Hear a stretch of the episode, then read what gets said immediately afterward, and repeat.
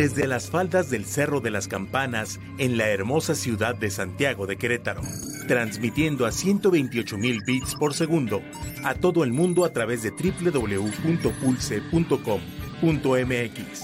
Esto es Pulse Radio. Conecta distinto.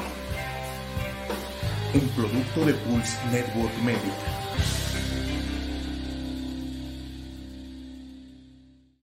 Pulse Podcaster llega a ustedes gracias a la producción de Grupo Viar, alcanzando metas en común. Todos los comentarios aquí escuchados son responsabilidad de quien los emite.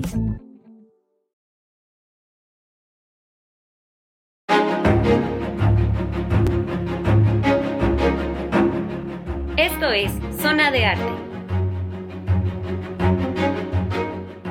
Hola, ¿qué tal? Muy buenas tardes. Bienvenidos una semana más a Zona de Arte. Yo soy María Martínez y el día de hoy me encuentro con dos personajes que han sido así mi escuela, eh, creo que eh, en un área muy importante para el arte. Ellos son José Patiño y Lupita Patiño. Chicos, ¿cómo están? Bienvenidos. Hola, ¿qué tal? Muchas gracias María por la invitación. Saludos. Hola María, muchísimas gracias. Encantado de saludarte y desde luego a toda tu audiencia. Pues, muy honrados de recibir tu invitación. No, pues al contrario, muchas, muchas gracias.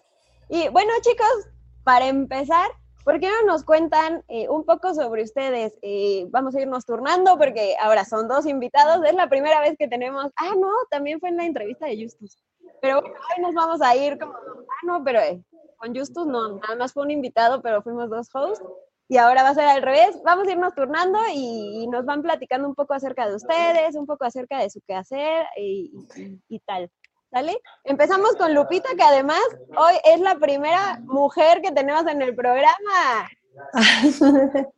ah, mira, qué bien, qué bien. Lupita, pues eh, platícanos un poco de ti. Eh, muchas gracias, María. Mira, eh, bueno, yo soy Lupita Patiño.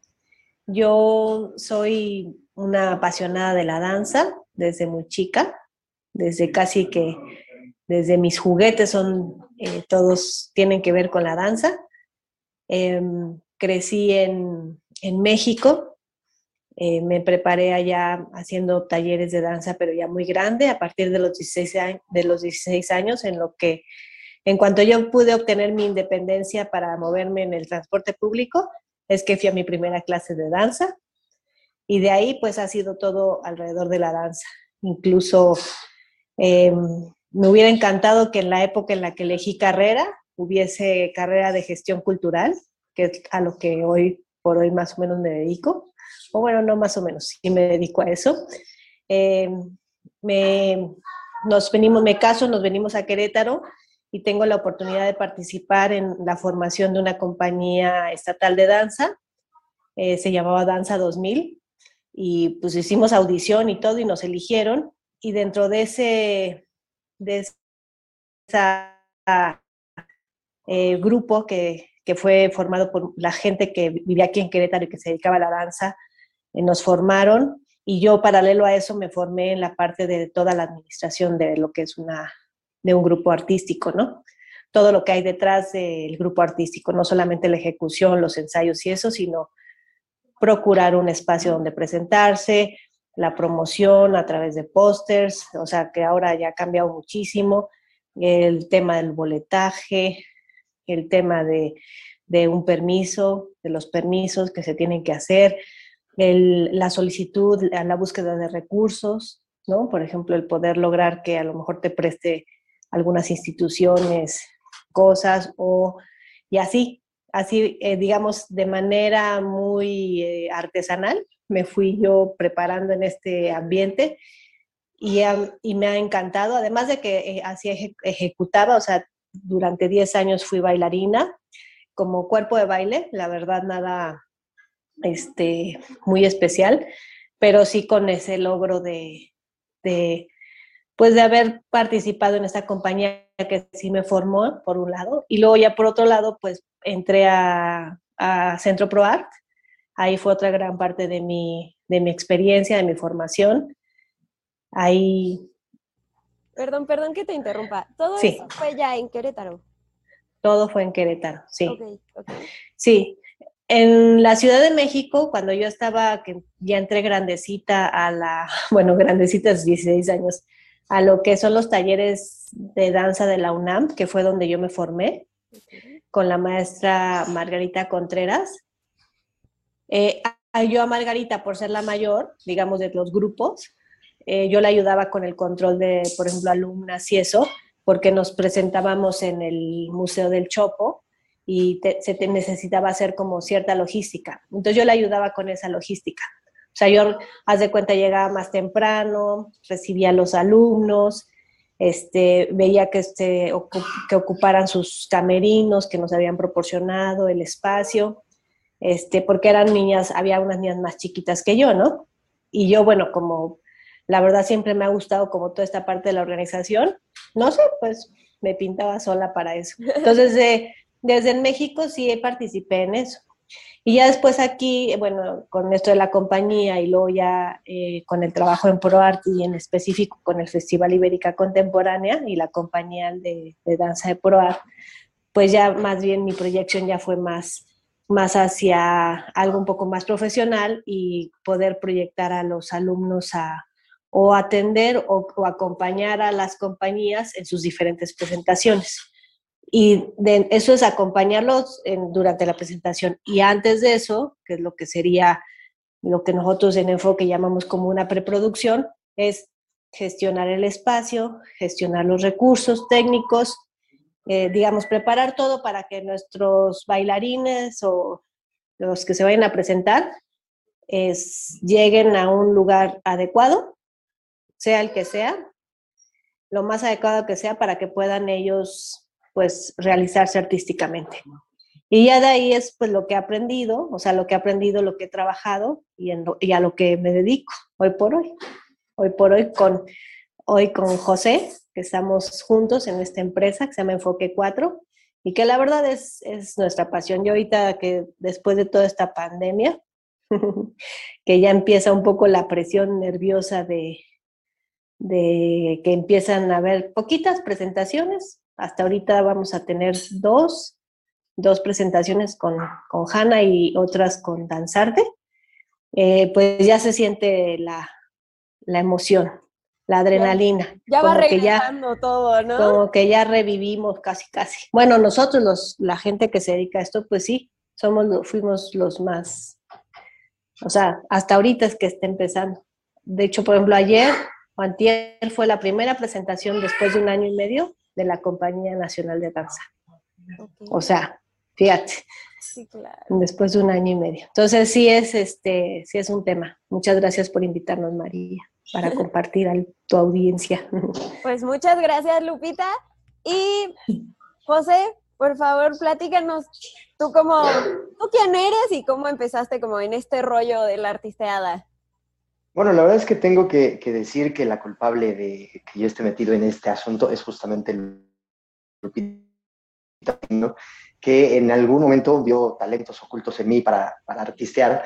Y desde la Ciudad de México ella eh, me, llevaba a presentaciones de danza, a eh, aspectos artísticos que por supuesto me emocionaban mucho y, se volvieron parte de mi formación personal, el estar involucrado con el arte.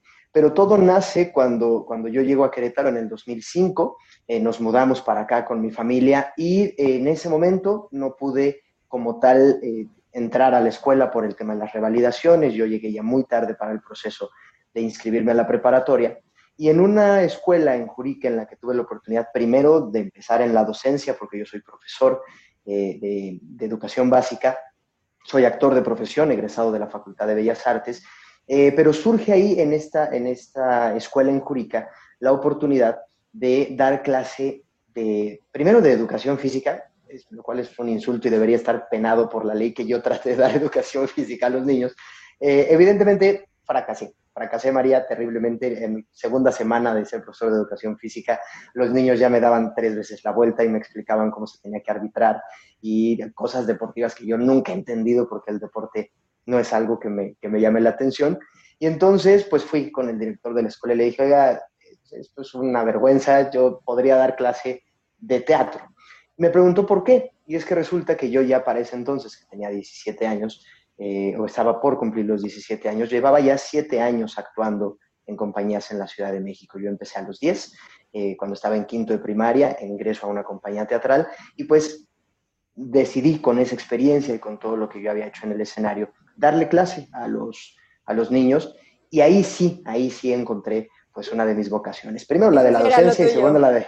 Eso era lo mío, no estaba fracasando y pues, pues tuvimos un grupo muy bonito.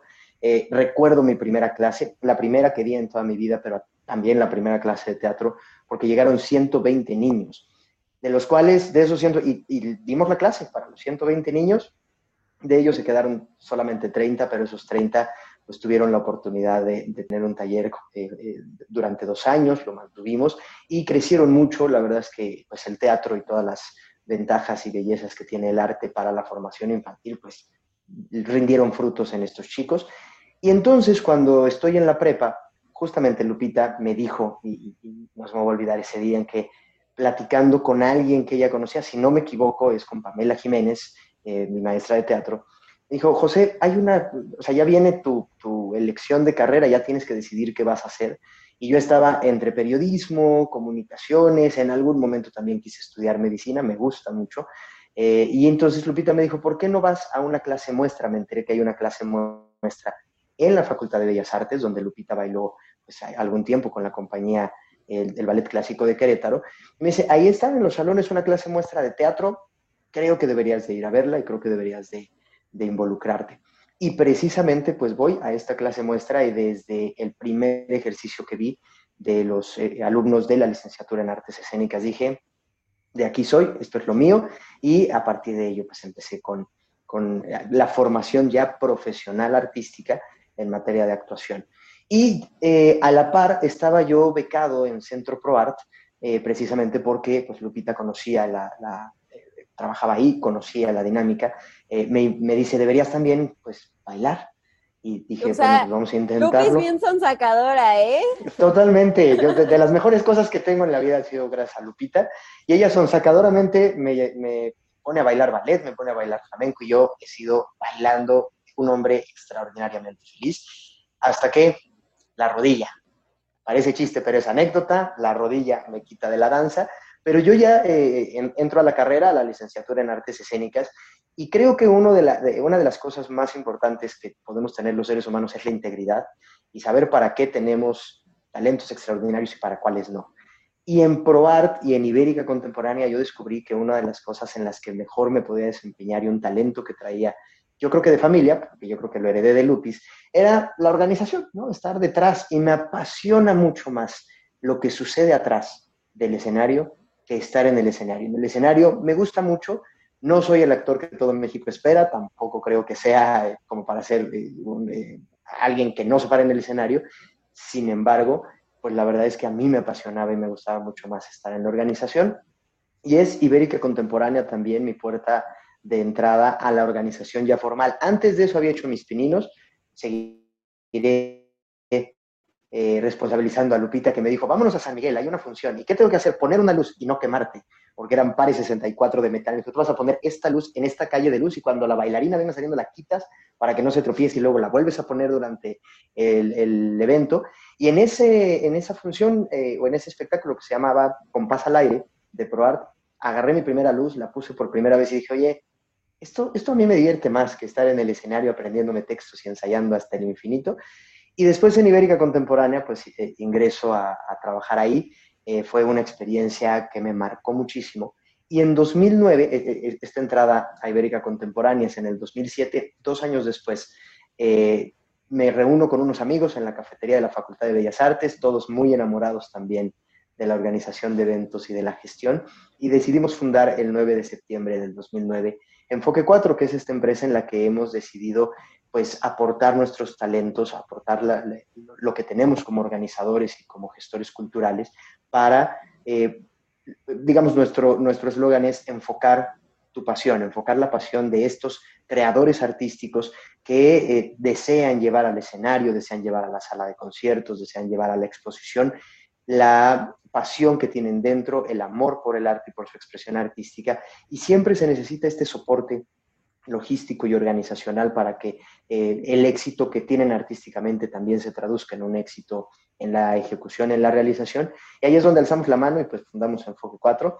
Y pues sí, como dice Lupis, afortunadamente ya después de un año de sequía de eventos, porque pues la salud eh, es prioritaria, pues hoy estamos regresando y hoy de nueva cuenta se siente la adrenalina, llega otra vez el insomnio de todos los pendientes que hay que resolver pero también pues ese gusto de ver a los artistas en el escenario y nosotros poder apoyar a la realización de sus eventos.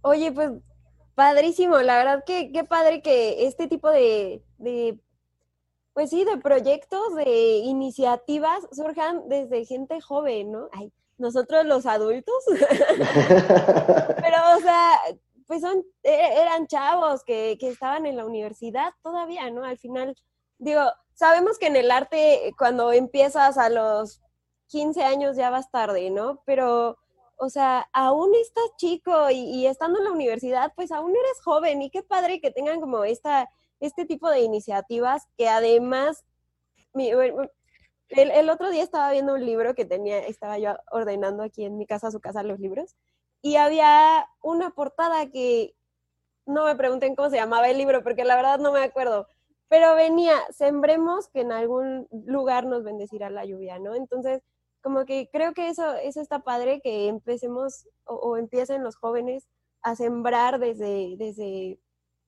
ahora sí, desde temprano, y en algún momento, como es en su caso, pues las cosas y las bendiciones caerán, ¿no?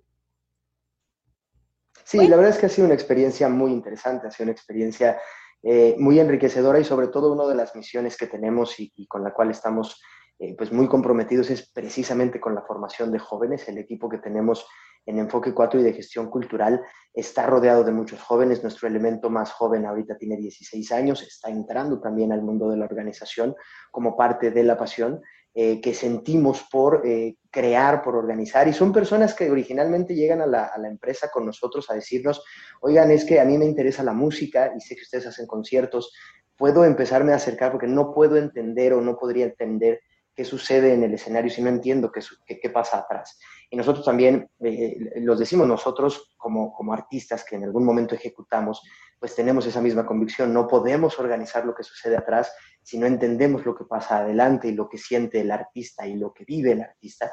Entonces hemos tenido pues esta, esta bendición de contar con un equipo efectivamente joven en respuesta a lo que la vida a nosotros nos dio en su momento, que es desde la juventud, pues poder participar con maestros que nos invitaron, ¿no? Como a Lupis, que, que le invita a su maestra, ¿no, Lupis? Sí, de hecho, yo quería retomar esto que dices, María, un poco. Eh, lo que pasa es que mm, la juventud te da muchos atributos y uno de esos es la energía. Eh, el tema de organizar eventos y eso implica, por ejemplo, eh, muchas horas de trabajo, estar, en donde incluso no se te permite casi el cansancio, o sea, tienes por ejemplo, hay montajes que tienes que hacerlos en la noche porque para poder probar las luces, porque solo se pueden probar en la oscuridad, cuando son al aire libre, o sea, por ejemplo, todo ese tipo de cosas. Y sí, los jóvenes tienen esa energía, tienen esa adrenalina, digamos, natural, en donde, bueno, ya uno más grande se le va quitando y, la vas tomando de, de los jóvenes, precisamente te vas contagiando, ¿no?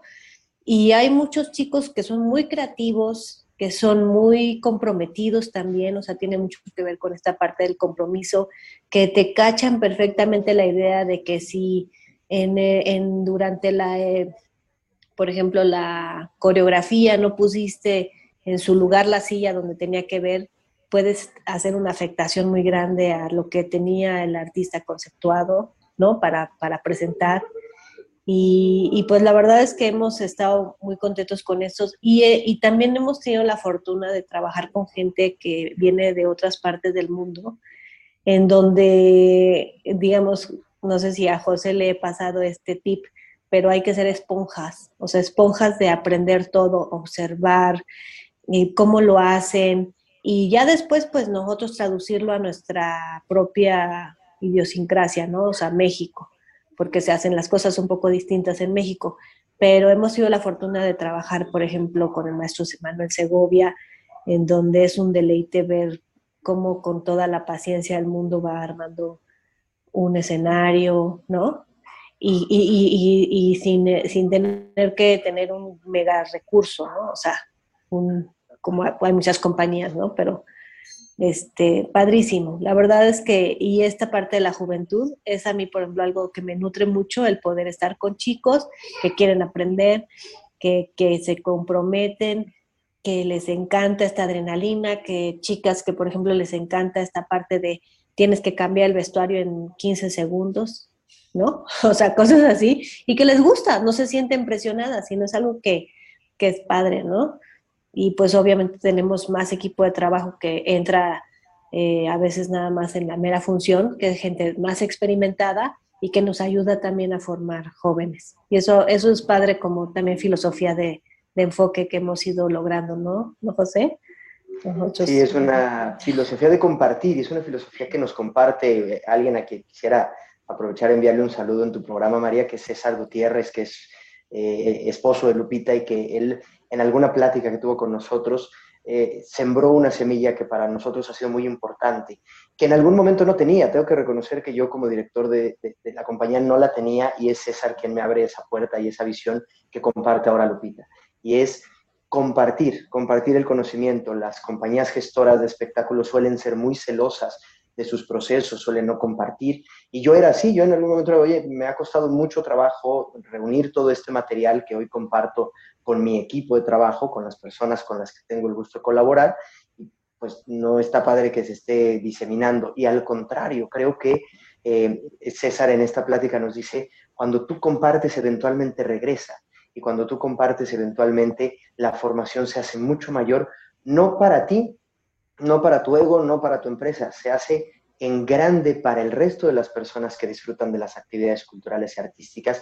Y es gracias a esa plática que en Enfoque 4 tomamos, como bien dice Lupis, esta filosofía de compartir desde las personas más experimentadas que son bailarines, que han participado también de organización de grandes festivales y espectáculos en Querétaro y en la Ciudad de México, que hoy vienen con nosotros y trabajan el día de la función para que todo esté perfecto hasta estos chicos que pues todavía no terminan su proceso de maduración y, están en plena adolescencia con todo lo que eso implica para los que ya somos más viejillos, pues tener que coordinar hormonas también porque se van coordinando y controlando y que terminan nutriendo porque son chicos que hoy valoran el arte y las actividades culturales de manera distinta. Tenemos alumnos, eh, eh, perdón, tenemos chicos, en algún momento se vuelven nuestros alumnos, pero tenemos chicos que nunca habían visto una obra de teatro musical o que nunca habían ido a una presentación de ballet y de pronto es con Enfoque 4 que la ven, además desde un sitio completamente privilegiado que es atrás, donde sucede la magia, María. Entonces, pues para nosotros es importantísima esa formación desde jóvenes. Ok, me, eh, me gustaría que, para quienes no están como tan ubicados en, en esta parte de gestión cultural, hemos hablado ahorita un poco de como arriba del escenario, de espectáculos, de, organización de eventos, pero como muy enfocado a esto. Me gustaría que, que, nos pudieran platicar un poco más qué es la gestión cultural. O sea, que no solo es como, como lo que estamos acostumbrados justamente, ¿no? Ah, vamos a organizar un concierto, vamos a organizar una obra de teatro, pero ¿qué más implica la gestión cultural? ¿Y por qué es importante eh, que haya un área como experta en este tema. A ver, Lupis, Lupis tiene ganas de platicarnos. Bueno, vamos a hacer una cosa. Yo se los voy a platicar como me sale del corazón. Me parece mejor. José va a ser más técnico, seguramente, porque es más preparado que yo. O sea, esa es una realidad. Yo también, yo tengo una carrera, pero no es una carrera artística.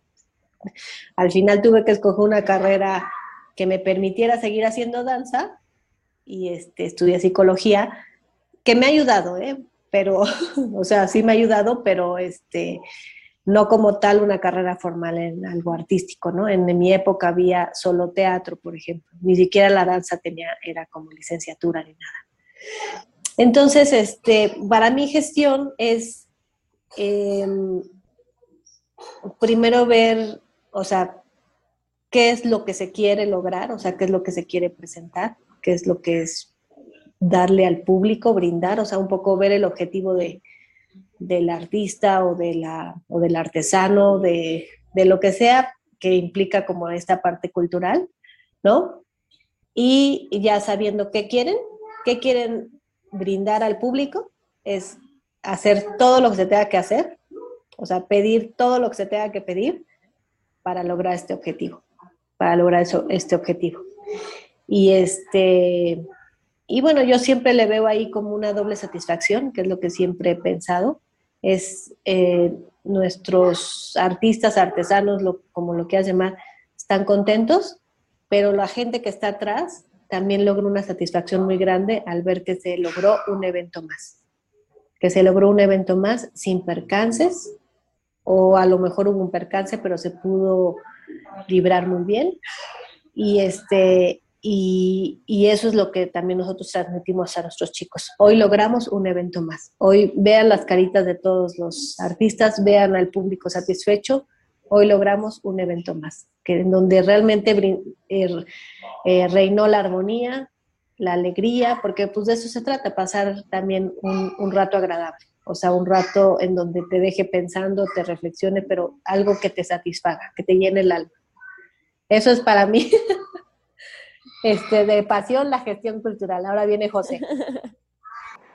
No, yo creo que es esto, es justamente la, gestión es administrar y, este concepto tan eh, abstracto que es la cultura, que implica la conjunción de tantísimas voluntades, de tantísimas eh, cosmovisiones distintas y donde eh, todo se tiene que engarzar eh, a partir de una misma idea o de un mismo objetivo, es el, el, objeto de trabajo de la gestión cultural. Los que somos gestores culturales somos administradores, administradores de voluntades, administradores de talentos y administradores de visiones y de ideas.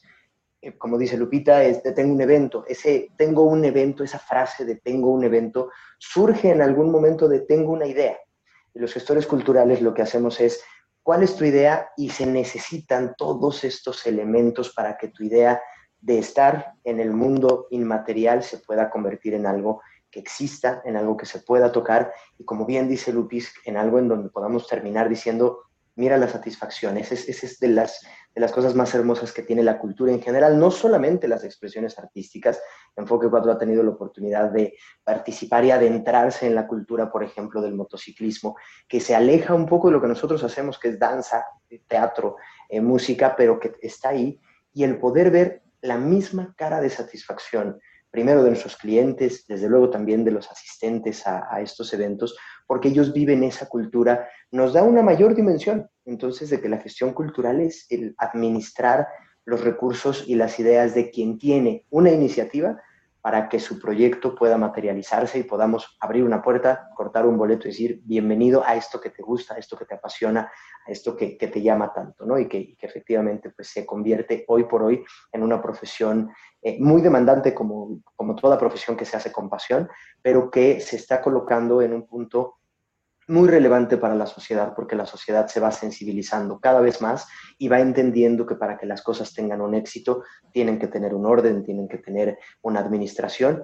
y que gracias a ello pues es que eh, hay hoy un enorme movimiento alrededor de los gestores culturales. Muchos de ellos simplemente es meter un oficio para conseguir un recurso, algunos otros llegamos hasta la organización de eventos mucho, muy grandes, pero eh, desde un punto hasta el otro la voluntad y la intención de quienes con mucha humildad y, reconociendo y respetando lo que el creador está eh, proponiendo, pues se logra y se materializan pues grandes proyectos y grandes experiencias para los de atrás y para los que están adelante y lo ven. Pues creo que fue una muy, muy buena definición de ambas partes.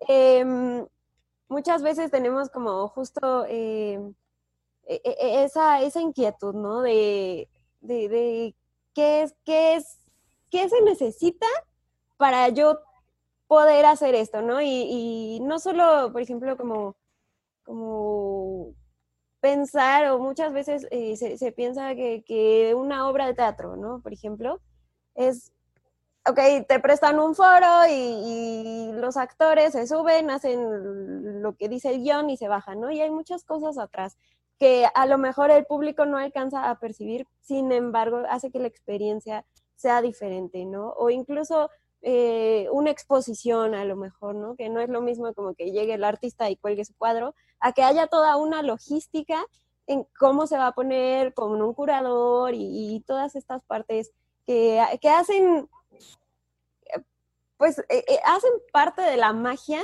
de lo que es el arte, ¿no? Y bueno, chicos, ustedes dos han tenido experiencia y han podido tener desarrollo tanto en la parte eh, de iniciativa pública como de iniciativa privada. En estas dos iniciativas, ¿qué eventos los han marcado y qué eventos han sido como que digan, wow, esto de verdad me ha hecho aprender muchísimo o con esto he agarrado esta experiencia, eh, no sé, que, que de verdad los hayan marcado? A ver, Lupis. Aprovechando que es la primera mujer que tenemos en el programa. ah, no, muchas gracias nuevamente.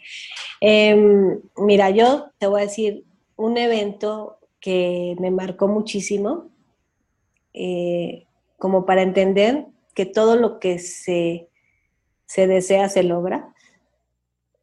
Eh, fue verdaderamente el primer Festival Ibérica Contemporánea, el primerito que fue en el 2007 Perdón, entonces, o sea, a ti te tocó estar desde el inicio de Ibérica Contemporánea. Sí, yo he estado en todos los festivales. Espero que en este festival también pueda estar. Vamos a ver cómo se, cómo se da.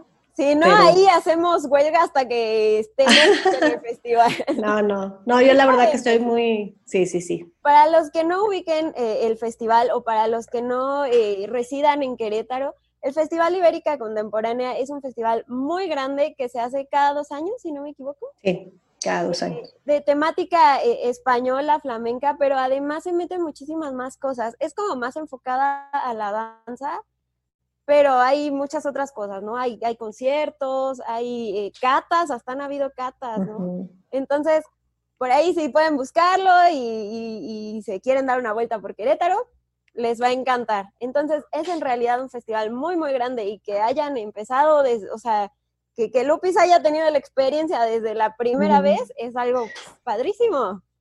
Sí, sí, la verdad es que yo estoy muy afortunada, bueno, siempre agradecida con, con la directora del festival, que es Adriana Covarrubias, siempre voy a estar muy agradecida con ella, pero sobre todo esta oportunidad que ella, ella nos, nos da, además cada año, en donde literal yo siento que, se sienta así en un jardín, casi, casi, me lo imagino así, dice, ¿qué voy a querer este año? Y entonces es una cantidad de cosas que se, que puede, o sea, el creador, la gente que crea, es dice, a ver, esta idea, y esta idea, y esta idea, y esta idea. Y atrás de esas ideas hay gente que, que las logra realizar, ¿no? Ese, ese, precisamente ese festival eh, que una de las ideas muy importantes es poder, bueno, que sea de Querétaro, poderlo realizar en, eh, a tener presentaciones al público sin, gratuitas de alguna manera en espacios icónicos de Querétaro como son las plazas públicas este, o algunos este, centros, también poder rescatar otras partes de la, de la cultura de Querétaro que es como por ejemplo el tema del vino, ¿no? Este, o poder tener y traer gente de, otras partes del mundo, resaltar gente mexicana, o sea, gente mexicana que sea, que sea destacado en la danza, por ejemplo, o sea, tiene como varias partes el, festival eh, eh, que, que, lo que, que, lo que se hace es, es, tratar de hacer un gran conjunto, la verdad sí es un festival muy bonito, pero te digo de este festival del 2007, eh, pues literal, o sea, fue armar todo, o sea, como eran muchos eventos en muchas partes de Querétaro, era, se, se armaba en un lugar, se presentaban, se desarmaba todo, los escenarios que eran de, de ProArt, o sea, eran escenarios de la misma compañía, y así como tal nos los llevamos en un camión y llegábamos al otro lugar, empezábamos a armar eh, todo. Hubo, la verdad, mucha gente que apoyó en ese evento, que le entró duro y literal 15 días prácticamente yo dormí eh, bueno, todos, porque incluso Adriana y Xiomara, o sea, varias gente que estuvo en la organización, y eso el staff, o sea, el staff que le entró duro, porque éramos cargadores, éramos estilo, o sea, de todo, todo, todo, todo. Eso, ese festival, en donde cuando termina, terminan todas las presentaciones y viene la, como el cierre, dices, se logró, increíble, pero se logró. Y que mucha gente, cuando tú le narras esto, cuando lo termina de ver, por ejemplo, este maestro que te digo, maestro Manuel Segovia, que lo ve, y que él estuvo obviamente presente en esto y él fue de quien aprendimos y nos guió, dices, parecía imposible, pero se logró. Y eso es algo que me ha marcado. O sea, yo cuando pienso en algo que me piden y digo, no, si se pudo hacer en 2007, se puede hacer ahora. Porque hoy, hoy por hoy, hay mucho más cosas. Hoy hay muchas cosas donde te puedes tomar, agarrar y todo. Entonces, ese es uno de los que a mí me ha marcado más. Wow, pues qué padre. Yo creo que, sí, definitivamente. Em, o sea, empezar con, con, algo tan grande. Lo demás es pan comido, Lupi. Exacto. Así es. Perfecto. Y José, ¿cuál sería tu experiencia más importante? Yo creo que son tres. Eh, coincido con Lupita, el Festival Ibérica Contemporánea del 2007 marcó enormemente. Ahí fue donde descubrí eh, que verdaderamente me quería dedicar a eso y que, y que podía además, o que quería además tener mi propio eventos, pero ese festival, como bien dice Lupita, yo creo que, eh, así como ella dice, dormimos donde se pudo, eh, yo, yo recuerdo haber dormido en un edificio público, me quedé encerrado y me tuve que quedar en el auto porque pues, el vigilante se fue. Yo entré a revisar unas cosas, cuando salí ya no había vigilante y yo pues, no el coche. Eso? me dormí en Patio Conín, en el estacionamiento de Patio Conín, hasta que a las 5 de la mañana llegaron a abrir y hasta me regañaron. ¿Por qué te quedaste? ¿Por qué te fuiste? Ahí, ese, ese fue como una experiencia eh, que, que, se suma a lo que dice Lupis. Fue un festival que yo también creo que se logró de manera milagrosa y yo siempre he pensado que eh, el arte y la cultura en general se logran por milagro, el milagro de la voluntad de las personas. Eh, nadie te está pidiendo que te quedes hasta las 4 o 5 de la mañana, tú sabes que el trabajo lo requiere. Entonces te quedas ahí, te quedas ahí esperando que haya un montaje con un termo de café y pues esperando que todo salga muy bien. Ese festival fue extraordinario, fueron 15 días de hasta dos eventos o tres por día y entonces era dividir los equipos. Y yo recuerdo mucho que cuando me integro a Ibérica Contemporánea, pues éramos nueve o diez personas quienes estábamos queriendo coordinar un monstruo de este tamaño desde diversas trincheras. Y como bien dice Lupita, pues el milagro de la voluntad de ese festival es que se terminaron sumando muchísimas más personas de ese primer instante o ese primer momento donde todo surge de la mente de Adriana Covarrubias, esta idea, la comparte con su equipo de trabajo más cercano y de pronto pues la bola de nieve se fue haciendo cada vez más grande hasta pues convertirse hoy en uno de los festivales más grandes e importantes que tiene la danza me atrevo a decir que a nivel mundial. El segundo evento es el 60 aniversario de la Facultad de Bellas Artes, porque eh, a mí me invitan a trabajar a la Facultad de Bellas Artes, el doctor Vicente López Velarde y la contadora Claudia Pérez Cordero, eh, pues prácticamente un mes antes de, eh, la, del festival 60 años de arte universitario que celebraba la Facultad de Bellas Artes con motivo de su aniversario. Y fue a una edad en la que yo estaba pues, muy joven todavía, que no había tenido la responsabilidad en mis manos de, coordinar y de dirigir un festival. O sea, pues, en este festival ya te tocó a ti estar a cargo. Estaba el maestro en arte Benjamín Cortés Tapia como coordinador de difusión cultural. Por un movimiento interno, él tiene que tomar la coordinación de la licenciatura en artes escénicas y me invitan a mí a regresar a la Facultad de Bellas Artes. Yo y lo primero que hacen es, bueno, ya está tu contrato y la carpeta del festival de lo que tenemos hasta este momento cuando la abrí, pues lo que se tenía hasta ese momento era pues una muy bonita idea de celebrar 60 años de arte universitario, pero no había invitaciones, no había fichas de trabajo, no había programación. Y a mí, eh, junto con, pues, evidentemente con el equipo, con la contadora y con el doctor Vicente, nos corresponde armar la convocatoria para participación de todos los artistas de la facultad y generar en conjunto pues el programa del de, aniversario, que fue eh, pues primero darle prioridad a todos los artistas de, de la facultad, alumnos, exalumnos, eh, docentes, y desde luego invadir las calles y llevar a las calles este festival. Gracias a ello pues tomamos Plaza Constitución frente al Auditorio Esperanza Cabrera, que fue la primera sede de la Facultad de Bellas Artes y, como dice Lupis, vivir y dormir ahí pues todo el tiempo que duró el festival, porque era salir una, dos de la mañana y al día siguiente a las siete estar en rueda de prensa o preparando el, el, evento siguiente, la entrega de preseas, que llegaran las cosas, creo que fue muy, muy, muy interesante.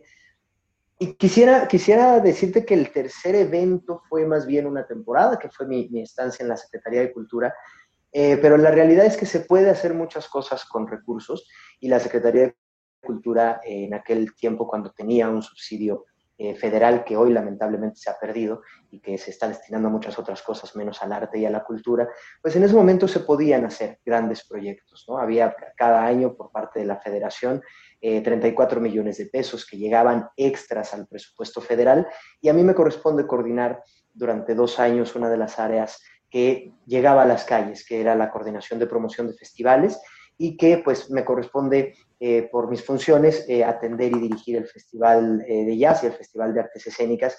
Sin embargo, el evento que para mí me marcó enormemente y, se, ha convertido en uno de los hitos de mi vida personal fue la organización del concierto de Alondra de la Parra con la Orquesta Filarmónica del Estado de Querétaro en el Estadio Corregidora sobre todo por la complejidad logística que este evento del 12 de mayo del 2017 eh, pues representó para mí. Estábamos celebrando, el, todavía era parte de las actividades del centenario de la Constitución y eh, la complejidad logística primero de operar en un estadio, de montar un escenario de este tamaño y de coordinar los talentos de, artistas como eh, Alondra de la Parra, Leonel Gutiérrez, eh, eh, perdón, Leonel García, Denis Gutiérrez y Natalia Lafourcade, y el llevar a la Orquesta Filarmónica un espacio al aire libre, pues ya representa un reto, pero más reto todavía el que a cuatro días del concierto por, por, un encargo del trabajo, debí salir del país y coordinar la instalación y la operación de este concierto pues a unos cuantos miles de kilómetros de distancia. Fue, fue muy duro, fue muy eh, enriquecedor y fue una experiencia que me enseñó muchísimo en todos los sentidos. Creo que de las cosas que, que, me dejaron marcado de ese evento que te puedo platicar como anécdota son dos. Una es que a cuatro horas del concierto Protección Civil llegó y nos pidió obligatoriamente que pusiéramos hinchos en las más de 6.000 sillas que estaban en, en la cancha y pues con ese tiempo tuvimos que tomar a todo el equipo de la Secretaría y con cientos de cinchos ir a encinchar cada una de las patas porque se vuelven un peligro, se pueden volver un proyectil las sillas en eventos de este tamaño. Y lo segundo, pues el momento en donde eh, se canta el cielito lindo, la, orquesta filarmónica empieza a tocar el cielito lindo, en medio de una lluvia torrencial que nos cayó ese día 12 de mayo, era una inundación absoluta, la gente no se movió del lugar y eh, de pronto por el radio una de las personas que trabajaba con, con nosotros eh, me dice, José, ¿en dónde estás? Y yo corriendo por los pasillos viendo que las puertas estuvieran abiertas, que la gente estuviera entrando bien, dije, estoy resolviendo un tema, ven al centro de la cancha. Espérame, es que estoy resolviendo, José, tienes que venir, es urgente. Y en el es urgente yo me imaginé cualquier escenario que tú quieras, María. Yo pensé que iba a aparecer en primera plana, como que ya había sido puesto un desastre. Y en el momento que llego al centro de la cancha, me quita los dos audífonos, porque teníamos dos radios, me quita los dos audífonos, me dijo, cállate y escucha. Y en ese momento eran pues las 30.000 personas que estaban ahí metidas cantando el cielito lindo en medio de la lluvia, con la Orquesta Filarmónica del Estado tocando. Creo que ese ha sido uno de los momentos más interesantes de decir, como dice Lupita, y tiene toda la razón, ese momento donde volteas, ay, respiras y dices, milagrosamente esto se logró, nos está cayendo una lluvia absoluta, pero nadie se ha movido y está la gente feliz. Y después ver los comentarios que subieron a redes sociales y demás, donde pues este era un concierto completamente gratuito y la gente decía, oye, yo siempre había querido ver a Londra de la Parra, siempre había querido escuchar a Natalia Lafourcade y ustedes me lo trajeron, gracias, pues te deja una satisfacción decir, se cumplió el deber, ¿no? El deber como funcionario público está cumplido y qué padre y qué rico terminar empapado y ir viendo cómo desmontan todo y al día siguiente ir a recoger sillas y cosas que por ahí. Eh, claro, pero, pero frío el day y todo, ¿no? Totalmente, y con tempra, tempra estrés y tempra para la gripa, porque, bueno, es una cosa, es una tensión muy grande, tiene razón Lupis, se necesita energía y juventud, y afortunadamente también en ese evento teníamos un equipo de gente muy joven que le entraron al quite y que logramos resolver este monstruo que ha sido para mí este concierto. Pues sin duda las dos experiencias, bueno, las cuatro experiencias este, pues han dejado muchísimo aprendizaje, ¿no? Y, como comentaba, o sea, tanto en el área pública como en el área privada, porque ustedes, ustedes mejor que yo, seguro saben que en Querétaro está como entre los artistas mucho la mentalidad, no sé si en otras partes del país, pero de que todo es con gobierno, y es que gobierno nos tiene que dar, y es que gobierno, y, y como, como estar dependiendo tanto del gobierno cuando creo que también uno de los retos es hacer que el arte sea rentable, ¿no? Y eso, o sea, también es, un área muy grande y un área de oportunidad padrísima, tanto para el artista como para los gestores culturales.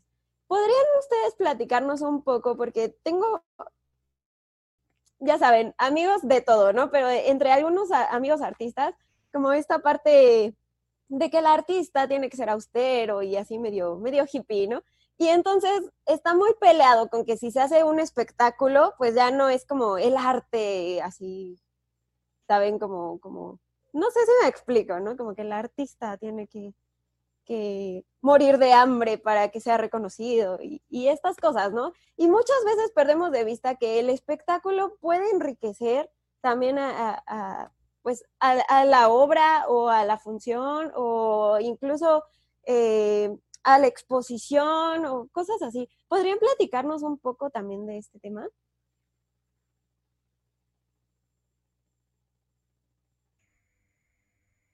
A ver, Lupis. Em, a ver, mira, sí es, sí es una realidad que, que cuesta mucho trabajo que la parte como que, no sé, por ejemplo, pienso en una presentación de, danza, que digas, bueno, tiene que, tiene que, que, dar, dinero como si fuera un concierto de Luis Miguel, por ejemplo, ¿no? Porque al final, pues Luis Miguel canta, ¿no? Bueno, no, no sé si siga cantando. Pero bueno, Luis Miguel. Sí, en sus años mozos, ¿no? Obviamente es como, hay como ahí una diferencia entre a lo mejor una presentación artística y mucha gente les llama a nosotros espectáculos, ¿no? Eh, yo creo que básicamente algo que es muy importante es, em, eh, como dice José, si en una presentación hay una suma de voluntades, eh, pero sí se necesita cuando ya surge la idea, o sea, que es prácticamente lo que hace un gestor cultural, ¿no? Surge la idea del artista, que puede ser un artista, una idea muy romántica, pero debe haber alguien que aterrice esa idea, ¿no? Entonces, trabajas con un presupuesto. O sea, haces, un presupuesto y obviamente dentro de ese presupuesto, eh, pues metes todo, todo, todo, todo, todo.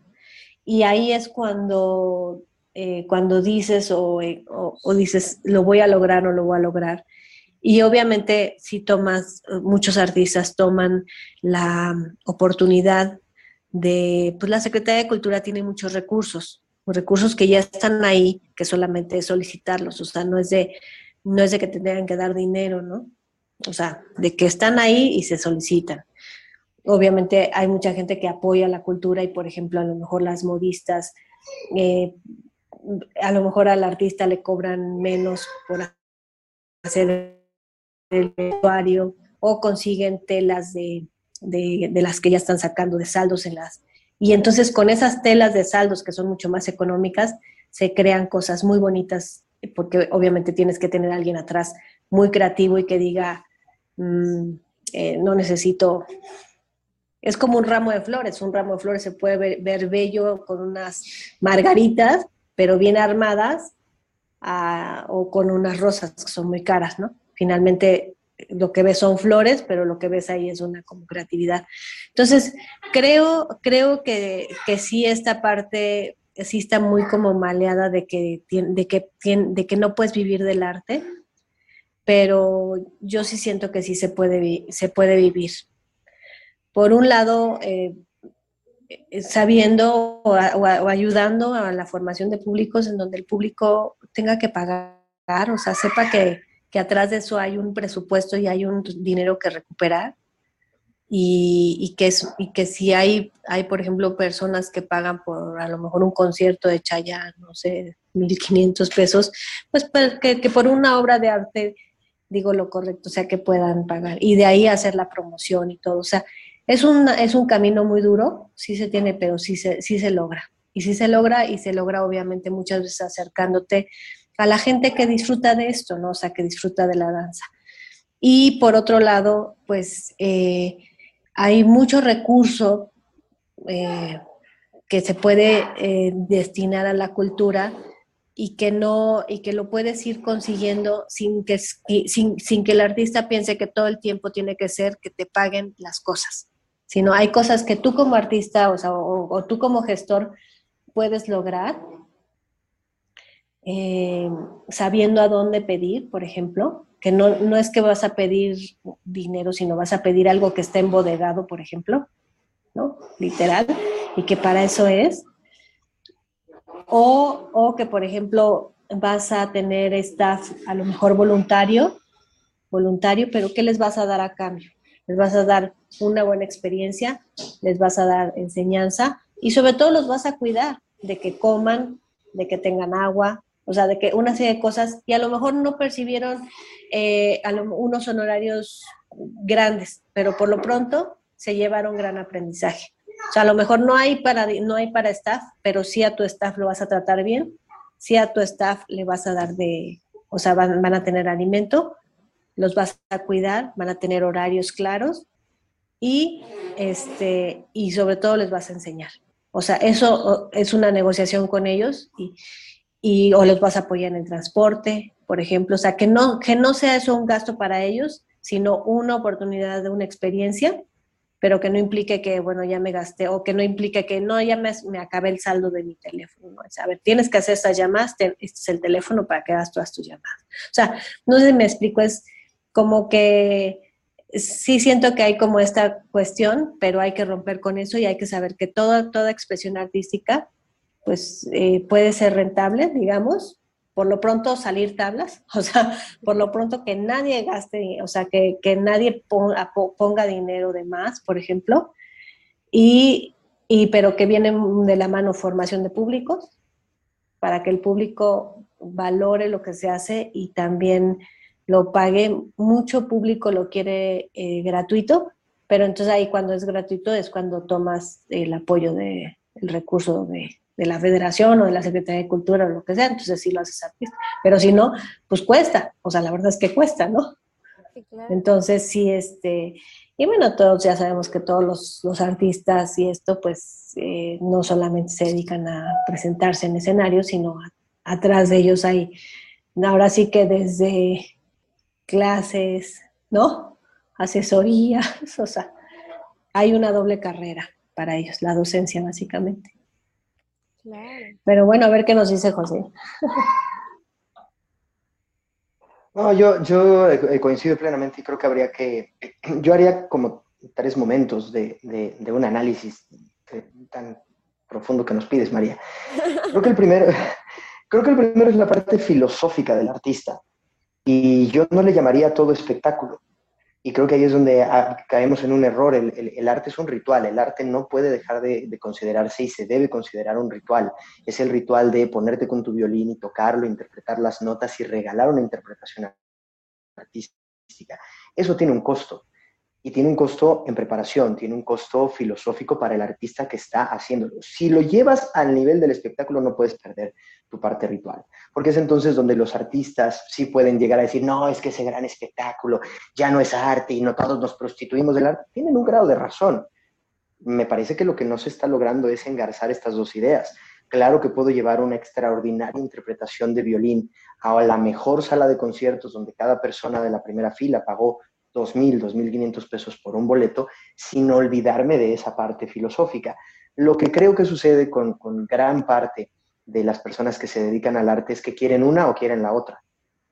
No existe la, la intención y a veces me parece que no existe el talento para engarzarlas y para decir, oye, quiero expresarme artísticamente, al mismo tiempo que tengo que entender que esto es una carrera y es una profesión que me tiene que dar de comer. ¿Cómo entonces equilibro esos dos polos para que pues, tenga dinero en la cartera para pagar la renta, al mismo tiempo que mi parte filosófica está siendo alimentada y expresada en el escenario.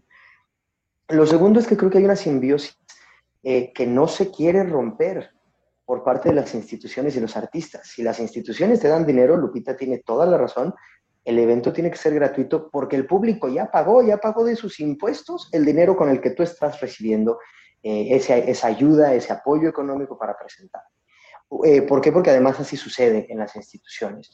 Tú tienes un concierto, se lo vendes a la Secretaría de Cultura, la Secretaría de Cultura te dice, sí, te lo compro. Oye, pero es que también lo quiero cobrar. No, a ver, espérame, yo ya te lo pagué. Tú viniste a pedirlo. Tú me ofreciste tu servicio, yo ya te lo compré, ya es como si un taxista cobrara doble viaje. Oye, cuando te subes te cobra, cuando te bajas te cobra. No, así es la Secretaría de Cultura. ¿Qué es lo que sucede? Que es un círculo vicioso que nunca se termina. Porque el artista solamente cree que el gobierno es quien les va a dar dinero, van y lo piden, el gobierno lo otorga, y cuando lo otorga no puedes cobrar por el evento, y como no puedes cobrar por el evento, entonces no tienes recursos, no generas público, y entonces vuelves a pedir a la institución, y así nos quedamos en ese círculo donde los artistas no dejan de considerar que las instituciones son las únicas que les pueden generar recursos. Y la tercera, y quizás sea muy poco popular mi comentario, pero lo he dicho en, en varios momentos y lo puedo volver a decir, muchos artistas también están acostumbrados a vivir de eso. Y hay que decirlo, en Querétaro se da, que van y piden apoyarte, y van y piden pegdas, y dos días después de que les dan el recurso están vacacionando en la playa. Y presentan sus espectáculos con el mismo equipo, con la misma utilería, con el mismo vestuario de producciones anteriores. Creo que tiene que ver un tema de responsabilidad ética también de, no todos los artistas lo hacen, eso hay que decirlo, pero creo que tiene que haber una responsabilidad ética también de que no se puede pensar que estamos en la Edad Media, donde el mecenazgo del gobierno es la única fuente de ingresos. Hay casos clarísimos en Querétaro de grandes agrupaciones que presentan espectáculos de muchísima calidad, de muchísimo contenido cultural y filosófico, que sí o sí trabajan sin el apoyo de las instituciones y que al contrario, en lugar de criticar y decir y estirar la mano y es que el gobierno nunca hace lo que tiene que hacer, tienen sus espacios propios donde invierten sus recursos y han generado un modelo de negocio y de empresa que le da a la gente entretenimiento, cultura, discurso intelectual y que cuando las instituciones proponen proyectos y proponen actividades, en lugar de solo señalar, levantan la mano y dicen, le entro, le entro. Es que es tu obligación. Nadie nos obligó a ser artistas. Nadie nos obligó a dedicarnos al mundo cultural, como sucede con los doctores. Y sería lo mismo si un doctor hace una manifestación afuera. Es que un hospital público me tiene que dar trabajo. No, no te tiene que dar trabajo. Tú decidiste ser doctor, tú decidiste ser bailarín, yo decidí ser actor. Y yo decido si en el mundo de la actuación genero solo un contenido que me nutra a mí en mi idea romántica de ser artista o eso que quiero transmitir intelectualmente lo puedo conjuntar con un modelo de negocios. Lo que sí te puedo decir y que es lo que le platico, por ejemplo, a muchos de mis alumnos, María, que me dicen que se quieren dedicar al arte, yo sigo sin ver en los periódicos un titular que dice, otro artista se murió de hambre. Los artistas hemos salido adelante, los artistas sabemos sacar la cara, pero creo que hay que romper con este círculo vicioso, primero de la falta de ética eh, profesional y económica de algunos artistas, algunos, no todos, pero también de este círculo en donde si la institución no me da, yo no puedo crear. Si la institución no me da dinero, yo como creador me muero y me seco, porque entonces nos estamos hablando y no estamos avanzando hacia ningún lado. El claro ejemplo son perdón, lo que comentábamos en, en, algunas otras entrevistas, ¿no? De, bueno, pues no que eras artista, ¿dónde está tu creatividad, no? Si no tienes el recurso o no, no, no pudiste obtener el PECDA, obtener el apoyarte, bueno, pues, ¿dónde está tu creatividad para, para, pues, para sacarlo adelante, no? No debería estar encadenada la creatividad al dinero. Nunca ha sido así. El arte siempre se ha podido sostener por muchos otros medios, sin dejar de mencionar que se necesita recurso. Tiene toda la razón, Lupita. Pero, pero como artista, si tú, si tú realmente te decidiste dedicar a esto, creo que lo que tienes que hacer es buscar el medio. Buscar el medio para... Y si ya el gobierno, además el dinero del gobierno no alcanza para todos, eso es una realidad. Es muy caro y son muchísimos los artistas. ¿Vamos a seguir viviendo de ese asistencialismo gubernamental? Creo que no es lo correcto. Creo que habría que encontrar un equilibrio porque también es cierto, la institución tiene la obligación. Y en muchas ocasiones las instituciones mm, también destinan los recursos a áreas en las que uno podría poner en tela de juicio lo que está sucediendo. Pero si hay algo de, lo que yo aprendí en, la Secretaría de Cultura es que la Secretaría de Cultura no es, ni debe ser, a diferencia de lo que piensan algunos, una calificadora del arte, porque entonces todo se vuelve una política gubernamental e institucional. Yo, como funcionario público, tengo que darle recurso a todo el que lo esté pidiendo hasta donde me alcance. Es que no valoraste y ve la porquería que presentó. No me puedo poner a juzgar porque entonces se va a basar en el gusto personal del funcionario público, no es obligación como funcionario. Entonces, es un tema tan complejo que lo que yo te podría decir, porque lo, vivimos con las personas con quienes Enfoque 4 tiene la oportunidad de colaborar, es que nunca se detienen porque el gobierno no los apoyó. Encuentran el mecanismo, encuentran la manera y salen las cosas y cuando salen de esa forma se tiene incluso una mucho mayor satisfacción porque existen muchos menos compromisos con estas instituciones que a veces se vuelven monstruos y ballenas insalvables que, que complican mucho más de lo que ayudan. Perfecto, pues muchísimas gracias chicos. La plática está súper buena, de verdad que, o sea, creo que está como muy, muy provechosa. Sin embargo, ya se nos acabó el tiempo del programa. Ojalá en algún momento podamos coordinarnos para una segunda, segunda etapa, segunda entrevista. Ojalá ya podamos hacerla en vivo, porque ahora por cuestiones este, extraordinarias. De agenda. sí, de agenda, porque híjole, no, estos señores tienen la agenda más del Entonces, digo, gracias a Dios, gracias a Dios hay trabajo, pero eh, ojalá la siguiente la podamos hacer en vivo y si no, pues la volvemos a grabar. Pero me gustaría agradecerles muchísimo por su tiempo, porque hoy es domingo, a las, bueno, empezamos a las 10 de la mañana y los estoy desmañanando.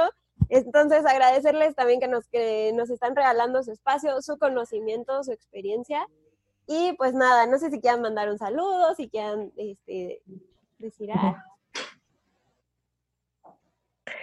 Bueno, muchas gracias María por, por, la invitación. De verdad, este es un honor para, para mí poder eh, que nos hayas invitado, la verdad. Eh, pues un saludo obviamente a todas las personas que nos conocen, a todos nuestros clientes que confían en, nosotros, que que nos, dan, nos dejan en nuestras manos sus sueños, sus ideas, su arte. Em, y obviamente a la gente que está atrás de nosotros, de la familia que nos apoya siempre, que siempre nos apoya, em, y la gente de la que hemos aprendido también. Eh, y bueno, a seguir en esto y obviamente mm, a ser siempre muy correctos, muy honestos, muy, muy entregados con muchísima, muchísimo amor siempre. Eh, muchas, muchas gracias. Y gracias, José, por hacerme parte de Enfoque 4, siempre. Pues muchas gracias, eh, Lupita, desde luego. Tú eres, tú eres la responsable de que estemos en este negocio. Muchas gracias por, por enseñarme. Y a ti, María, muchísimas gracias por la invitación, a toda tu audiencia, a todas las personas que siguen eh, tu programa. Qué, qué, bonito volver a compartir micrófonos después de, algún tiempo, ahora, ahora entrevistándonos.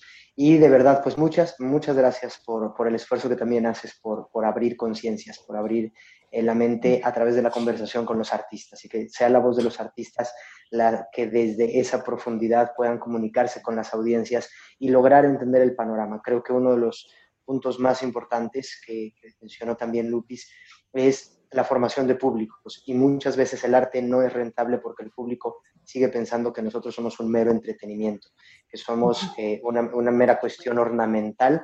Y no, hay, hay personas que dedicamos nuestra vida a esto y que la dedicamos con la confianza de que va a llegar a la gente. Entonces, pues una invitación a todas las personas que escuchan tu programa para que eh, entremos en este proceso de reflexión de por qué el arte sí es importante, por qué el arte eh, forma parte de la expresión de las sociedades y desde luego pues te deseamos el mayor de los éxitos en, tu programa, agradeciéndote mucho que nos permitas hablar de nuestra vida, de nuestra experiencia y de Enfoque 4. Y un saludo desde luego a todo nuestro equipo de trabajo, sin los cuales nosotros seríamos nada. Muchísimas gracias. Serían Enfoque 2. Perfecto, no, pues chicos, agradecerles nuevamente eh, que se tomaron, que me regalaron estos minutos de su tiempo. Y pues nada, desearles también el, mayor éxito, que además han estado creciendo muchísimo, muchísimo. Me ha tocado ver cómo de repente ya, ya son otra cosa. Entonces, vamos a dejar acá abajo las redes sociales y donde puedan contactar Enfoque 4. Y pues nada, por acá nos estaremos viendo para la segunda parte. Claro Encantados, que María. Muchas gracias. Gracias. Gracias. Bueno, pues esto fue todo esta semana. Mi nombre es María Martínez. Esto fue Zona de Arte. Escucha nuestra siguiente emisión y síguenos en redes sociales como Zona de Arte.